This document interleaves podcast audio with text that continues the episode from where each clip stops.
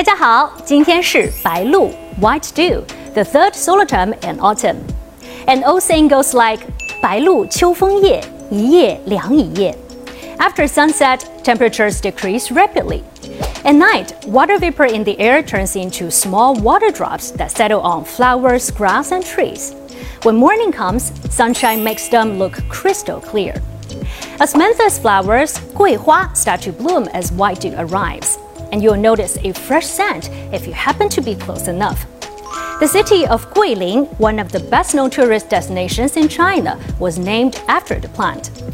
For Chinese people, Osmanthus flowers carry the meaning of true love, faithfulness, good fortune, and prosperity. For example, we say 折桂, which literally means to pluck a branch of an osmanthus tree. In the past, it means to pass an imperial examination, but now it means to win a championship. According to a Chinese myth, Wu Gang Fa Gui, in front of Guanghan Gong, the palace and the moon, there is a huge osmanthus tree. Under the tree branches, there is a mortal named Wu Gang who is wielding an axe chopping it. Wu stayed on the moon and was punished to cut down the sweet osmanthus tree. However, the magic tree had the ability to grow again. Thus, will spend the rest of his life cutting down the tree without resting. During the Dew period, grapes become widely available for sale. Grapes are good for your health in autumn. Here in the city, Malu Putao, Malu grapes are popular among locals.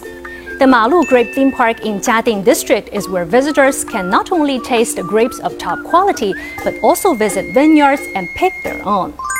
In some parts of Jiangsu province and Zhejiang province, it's traditional to make Bai Lu Mi Jiu, white dew wine, or sweet rice wine during this period. People serve guests the sweet rice wine to show their hospitality. Also known as Jiu Niang, it can be used to make a typical dessert, Jiu Niang Xiao Yuanzi, meaning rice balls with sweet rice wine. But attention please, since Jiu Niang contains alcohol, after eating 酒酿小圆子, you'd better not drive. 白露时节，秋深露重，遥祝秋安。